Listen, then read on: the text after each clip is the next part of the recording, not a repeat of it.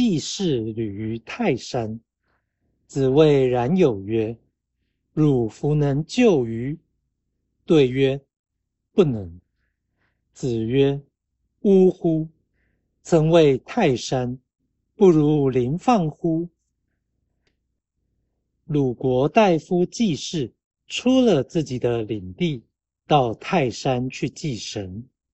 孔子对季氏的臣子冉有说：“难道你不能挽救这个乱局吗？”冉有说：“我办不到。”孔子说：“可悲啊！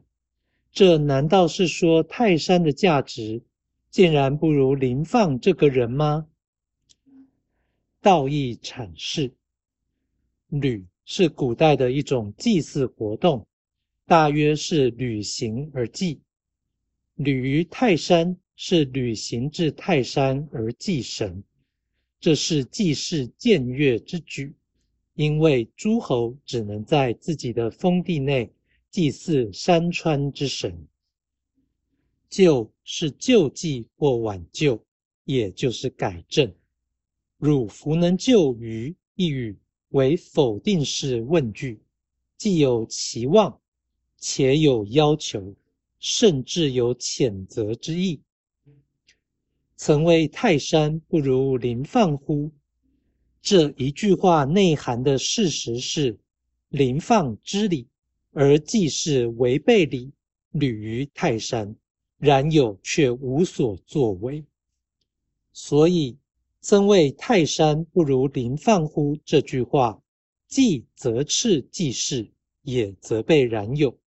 同时表示，若人不守礼而轻视泰山祭祀的意义，便是将泰山视为粪土，这即会造成这么一座大山，还不如一个好人啊！此言表面上论理，其实是论道，既有理又有情。意涵深刻而精神活跃，真的是精彩的对话。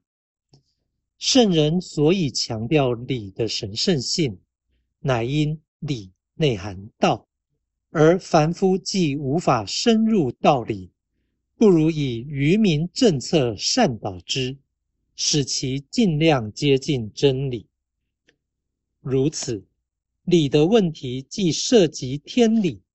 也涉及人伦，一般人即使不解其意，也因遵行无为，才可能不知不觉上道。